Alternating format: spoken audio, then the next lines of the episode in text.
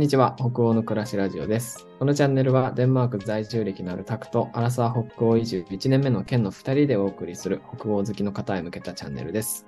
毎週リアルな北欧生活と北欧文化や英語学習について発信しています。ぜひ、コーヒーでも片手にのんびりお楽しみください。よろしくお願いします。よろしくお願いします。ゼフィって言っちゃった。あとちょっとでいいところですね。あとちょっとだったね。コーヒーでも片手にっていうだけだったのに。ね、あと一文だったんだけど。はい、うんまあまあ。今日のセーフということで、はい、大丈夫です。OK。じゃあ、今日90回目ですね。90回目、お願いします。お願いします。なんかあの、前回の放送で、うんうん。こう、いや、あの、言語教育畑の人間なんでとか言ってる人がゼフィとか言っちゃうんだなと思って、面白いなと思いました。日本語ってやっぱ難しいんですかね、そういう観点から。そうですね。発音するすかて結構特殊な、特殊な訓練が必要なんで あでも日本語のシーンとかでいくと、つとかはあの、うん日本語にしかないシーンみたいな言われます。ん。そうつはすごいむずい らしいですよ。あと餃子の行とかも一つの音に聞こえないので、あの英語ネイティブからすると、へえ、そうなんね餃子とか言うと、えちょっと早すぎるからもう一回言ってみたいな感じ。えー、義と陽を分けろってことです 義と世が分けて聞こえるみたいな感じるほど。らしいですあ。あ、うん、面白い。面白い。はい。じゃあ今日ははい、うんうん。まあどんな話をするかと言いますと、ちょっと、なんていうんだろう、あの、まあ、昨日ですね、私がたまたま、あの、でまあ、でこれデンマークに住んでる、えー日本人の方たちと、結構いろんな年代、20歳からも、えー上は、ぐらいなんですね、60歳超えた方もいらっしゃったのかな。うん。本当なんかいろんな世代の方たちとお話をする機会があって、でその中でやっぱりうんあの、デンマークの教育みたいなところ少し面白かったなっていうのがあったので、まあ、ちょっと、えね、話せたらなぁなんて思っているんー、いですいね、いいね。はい。そっか。パーティーで聞いたデンマークの教育の話って感じですね。そうですね。はい。あの、あんまりなんかこう、深い話ではないんですけれど、まあ、ちょっとなんか、あそういう感じなんだ、みたいな、ちょっとね、あの、小耳に挟む感じで聞いていただければと思います。いいと思います。パーティーで小耳に挟むつもりで、このラジオを聞いていただく。はい。でそのぐらいの感じで。どんな感じだった？か。うん。ですね。あなんかまあ、どどこから、どこから話せばっていうふうに、あんまないんですけれど、あの、うんうん。当時その、昨日話した中に、そのデンマークにも、えー日本人のご夫婦で20年ぐらいですかね、住まれてる方がいらっしゃって、でその方はあの、うん。もうお子さんが、あの、日本人でずっともうデンマークで育った方だったんですけど、なんかその時にこう、デンマークの教育みたいな話をやっぱちょっとした時に、やっぱりあのうんうん。一番日本とそこで、あ、ごめん、先に、あの、私の紹介だけ、紹介だけというか、させていただくと、私あの、日本、えーデンマークに来る前は2年間、あの、非常勤でやったんですけど、あの、公立の、うんえー中学校の方で先生をあ、そうだよね。はい、そうじゃんしてまして。もともとあの、うんずっと先生になりたかったんですけど、まあちょっといろいろ紆余曲折あって、あの、先生に、正規で先生にはならないっていうふうな選択肢をね、あの、うんでうんっていうふうな感じで、うんまああの、教育っていうのはすごく好きなので、今もなんかこう、うん。携わっていたりはするんですけど、まあなんかそういったうんあ。の背景があるっていうのを言った上で、その、おあの、えー学校のね、その教育の話になった時に、やっぱり日本とデンマークの違いみたいなところで、やっぱり一番感じたのは、あの、うん。評価のされ方っていうのはなんかやっぱすごく一番一つ違うんだろうなっていうのは感じて、まあ、すごいあの分かりすやすいところでいくと、あの、うんデンマークのテストは、あの、極端な話、答えが間違ってても、い。うん。家庭があ、家庭が合っていればというか、家庭にある程度こうなんか筋が通っていれば、それなりにそこに点数がもらえるっていう風な話をされていて、ああ、面白い。そうなんだ。で、あの、私はその専、えー大学時代のまあ専攻は数学だったので、数学のあのうん。授業とかをね、やったりしたんですけど、まあ、数学のテストとかってこうんううんパッと思うと、やっぱり、計算はもう問題用紙にして、答えだけこう最後、回答に書くみたいな。確かに。確かで、に。まあなんか最後、ね、1問2問ぐらいちょっとその過程も書きなさいっていうふうな問題がある。みたいなのがこう一般的なのかなっていうふうに思うんですけど、なんかデンマークは本当にもう、あの、過程の方がなんなら大事みたいな、その答えが例えば間違っあ逆に答えが合っていても、計算のその過程とかが全然、あのうん、なんていうんですかね、合ってないと、ロジカルじゃないと点数がもらえないっていうふうに話をされてて、そうなんだ。なんかそこはすごいやっぱり、あ日本の教育と違うところはそこなのかもなっていうのはすごく感じました。ええ面白いね。うん。なんか、僕、あの、数学めちゃくちゃ苦手なんですよ。はい。知ってた？あの、知らなかったです。知らなかった？あの、センター試験ってあるじゃん。はい。で、僕、あの、数1をセンター試験で一応と受けたんですね。うんうん。あの、100点満点なんですけど、はい。7点とか取ったんだけど、やばくて、7点は7点取れるんだって感じだ。聞いたことないですね。やばいよね。そう記念記念受験とかでもないですもんね。あ、えっとね、一応もうなんか私立の学校に行きたいのがあって。そうそう。で、なんか、その親が、いや、国公立もワンチャン行けなさいよみたいな感じで、はいはい。一切勉強しないで、まあ、数学を受けたんですよ。ああ、なるほど。あそっかそっか。じゃあ、一応記念受験な感じで。みたいな感じだったね。うんうんうんそうそうそうそうで、まあ、そんな自分からすると、あの、こプロセスが分かんなくて答えにたどり着けるわけがないのに、答えだけ書かされるのがすごい苦痛だったのをなんか覚えてます。ああ、確かに。そうですね。なんか、まあね、もしかすると、まああの、個人的なというか、あの、なんていうんですかね、多分、日本だけじゃなく世界でこう見ると、多分、数学好きな人嫌いな人って振り分けると、嫌いな人の方が圧倒的に多いっていうのをなんかし感じてるので、あの、ね、数学数学ね。ね、楽しいじゃんってなんかこう、大っぴらには、大っぴらには言えないというか、こいや、別に言ってもいいと思うけど。ねあの、教養はできないんですけど、数学って面白いよねっていうふうに教養はできないんですけど、やっぱりなんかその、嫌いな人が多いっていうのを知ってる分、その、なんで、家庭も、なんていうんですかね、そもそもやっぱ家庭を評価されるっていうのはもしかしたら、ある種、あの、なんていうんだろう、ちょっと、どっちなんですかね？に数学が嫌いな人からすると、答えが出ればいいじゃんっていう風な考え方の方が楽なのかもしれないし、一方で、途中、わからなくて途中まで書いたらそれが点数になる方が嬉しいのかっていうのはなんか多分分かれるのかなと思うんですけど、あー。まあうんうんうんどっうんちにせよというか、まあ、の、好みだと思うんですよね。その、答えが出ればいいっていう風な考え方と、家庭が評価される方が嬉しいっていう考え方。どっちもなんかこう、よしあしあると思うんですけど、うん。なんかけ、ただ、あの、その、勉強っていう風な意味で言うと、なんかこう、うん数学って多分一番よく言われるのは、将来何の役に立つかっていうのを言われるんですよね。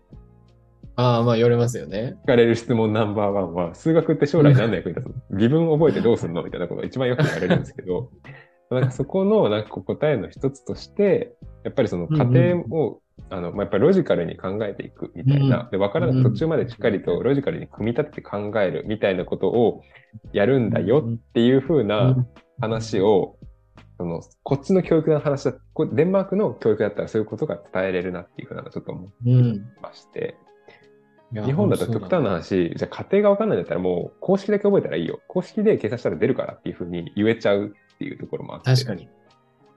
確かに。もちろん最低限のね、教育、あの、公式は覚えない。覚えた、覚えないといけない。覚えた方が早いんですけど、一から導き出して大変なので、にうんうんうんただまあそこをなんかこう一つ、その数学業界、業界、数学界隈一番よく聞かれる質問ナンバーワンに対する回答が、こっちだったら割と答えやすいなっていうふうにうん。うん。ちゃんとその家庭もあのテスト見て、えちゃんと家庭評価してるじゃない。ちゃんとこうやってロジカルに考えていくことっていうのを今このここで養ってるんだよっていうふうに、結構なんかこう、うん本当にスッと伝えやすいのかなっていうのは一つデンマークの教育として自分は昨日感じたことでした。すごいね。でも確かに、その数学を学ぶ意味がうん論理的思考の育成にあるのであれば、その思考のプロセスを評価しないとうんうんダメだよね。そうですね。やっぱり、うん。あの、まあね、今、それこそ日本の、ね、先生がすごい本当に、ね、忙しい、長時間うんうん。働かれているっていうね、現状があるので、まあ、もしかするとやっぱそこもあって、その家庭とかをやっぱりうん。作ってると、うん。結構あの採点に時間がかかったりだとか、一人一人やっぱりね、ちょっとずつ変わってくるので、そういうのも。なんでそこのなんか、あの、まあ、採点とかって結構時間もね、かかったりするっていうのをあのうん。しているので、なんかそこも踏まえて考えると、まあ、結局、そのシステム的な問題もあると思うんですけど、なんか、あの、うん。今のそのたくさんすごいハード、ハードワーカーな状態で、じゃあそれを取り入れようっていうのはなかなか難しいっていうのもすごくうん。ている。で、でもその一方、やっぱりねこうやって、こういうふうな評価のされ方っていうのがあるっていうのを、なんか少し知ってると、うん。少し、あの、なんていうんですかね、あの、なんだろう、ちょっと数学勉強しようというか、ちょっと、あの、数学を勉強することに対する理由付けというか、うんうんかこういうふうにも捉えれるよね、みたいなのはなんか言えたりするのかなっていうのを感じたりします。はい。すごい。いいね、いいね。うん。それ、なんか僕が数学勉強してた時は、もうプロセスの途中でこっから先がわからんみたいなうんうん。が出てきちゃうから、もうどうせテストは解けないんですよ、みたいな。うんうんうんなんか、そんな感じだったんだよなと思って。だからそこまでを評価してくれて、こっから先はこうだよみたいなのとか教えてくれれば、なんかうんうんうんできたかもなって気がする。ねなんか逆にしかも、こう、テストだと、そういうとこほうんど結構後半の難しい問題になったりとかしてくるので、そもそもちょっと苦手なことがあってもう手手をつけなかった。ででき自分が知ってる、こうして簡単に計算できる計算のところだけこうやって終えちゃうっていう風になっちゃうから、逆になんかそこでその過程を考えるっていう機会がなくなっ、減ってしまっているんではないのかみたいなことは、ちょっとありますね。うんうん。確かに。公式覚えとけば解けるみたいなやつばっかり練習して、結局計算の練習しかしてないみたいな。公式は暗記して、それを使って計算する練習みたいな。ってなるとねその後に出てくる言葉が別に計算って電卓でできるじゃん。じゃあ別に数学やらんや、らなくてよくないっていう風な話になっちゃうので、その過程を考えるっていう瞬間がないんですよ。ね、苦手な子たちからすると、うん。ここはすごいある。まさに。うん。いや、そのこタイプ結構。違うなっていうのをね、すごく感じたりしました。うんなんか、教育っていう範囲で、あ、ちょっと僕も浮かんだことを出してみると、はい。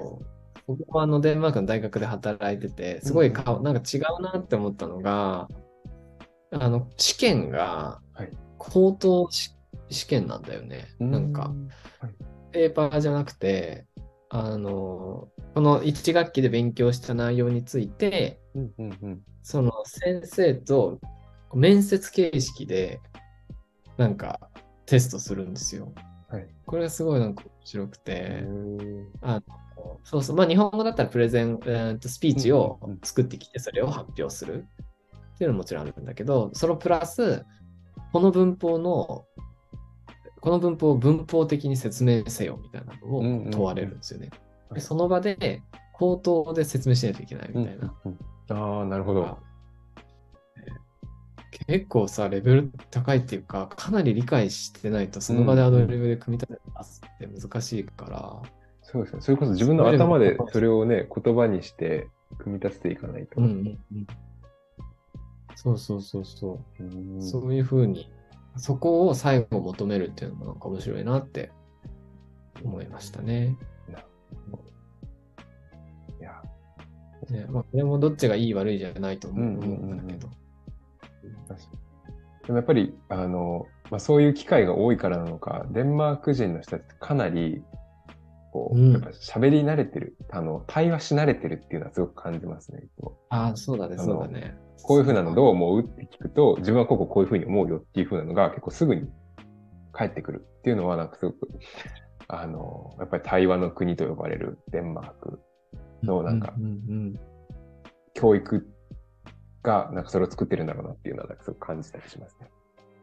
うん、ああ、確かにそうだね。うん。面白い。そうデンマークにいたときすごいいいなと思ったものの一つが対話だったな。なんかどんな人と話してもすごいなんか深い話になっていくみたいな感覚があって、うん。なんか流行ってるからこれについて話すみたいな感じじゃなくて、うんそれについて僕はこうみたいな話がすごいできるから、面白いなと思ってましたね。なんかすごい本当に小さなところで最後に一つだけ言うと、あの、デンマークの大学、その、一緒にそのパーティーにというか、ね、食事会にいた方で、日本人の方で、あの、おっしゃってたのは、そのでその方、デンマークの大学かな？大学に交換留学されてた方なんですけど、あの、こっちは出席点がないので、うんうんあの、授業にデンマーク人来ないって言ってで、困るのは、あの、プレゼンに来ないっていう。その、あプレゼンも来ないんだ。プレゼンも来ないらしくて、プレゼンももうあの評価対象じゃないらしくて、その、あの、まあ、授業、学校とかにもよると思うんですけど、本当に最後のテストだけ評価対象になるので、で、まあでもしっかりその分なんか、あの、でも勉強はしてきているらしいみたいなことは、あ、自分でやってくるのね。はい。うん、なんかその辺もそういう違う。うんうんうん。で、日本だと はい。いや、なんか大学で教えてて、名簿がね、来んのよ、最初に。はいで、20人ぐらいの名簿なの。うんうん、で、あ、20人のクラスなんですね、みたいな感じで、その一緒には働いてた先生とかと話すと、まあ多分10人ぐらいしか来ないよ、みたいな感じになって。何 それみたいな。そう。それでなんか会話の、会話を教えてたりとか、ぶそれこそ文法とか教えてるとさうん、日々積み重ねて、その、うんうんうんそのクラスの中でしか日本語って練習できなかったりするうんうんうんに来ないから、全然できないままになっちゃうことがすごいいて、すごいそれ困ってたわ。そう。うん確かに日本語とかになるとね、その他のものだったら自分で勉強するってある程度できるかもしれないですけど、日本語ってなるとや語っぱ学とか。語学はね、そうそう難しい。使っていかないとなかなかなれないだろうし。ね、デュオリンゴやるぐらいしかね、ないから。えーその時はどうだったんですか？たくさん実際に出席点とかあったんですか？その授業は。あ、えっとね、そうそう。で、日本、うちの大学の日本語のコースだけは出席点あるみたいな感じで、めちゃくちゃ厳しい大学みたいな感じになっていた。この、ここの先生のこの科目だけ出席点あるぞみたいな。なんだこれ先生めちゃ厳しいみたいな感じになってた。来たんですか？実際に。あ、そうそうそう、全然来てた来てた。出出席点があるからね。なるほど。最初にやって、これはね、普通じゃないと思うんですけど、めちゃくちゃ大事なんで、みたいな感じでやって。うんえー 難しいなんかその辺のね、考え方もなんかこう、また全然日本とは違うんだろうなって感じますよね。そうだね。いや、面白いね。面白いはい。という感じで、ちょっと今日はね、あの、短かったですけれども、あの、デンマークのうんうん教育、デンマークと日本の教育の違いですかね、ちょっとだけ触れてみました。まあ、あの、やっぱり、デンマークの教育、なかなか、あの、どっちがいいってはないと思うんですけど、違い、結構違いが大きいかなとはやっぱり思うので、うんなんかぜひぜひ気になる方、コメントとか感想とかもね、なんか私のはこうだったみたいな、あの、あればぜひぜひ日本の学校のね、話でも構いませんので、お待ちしております。うんうん。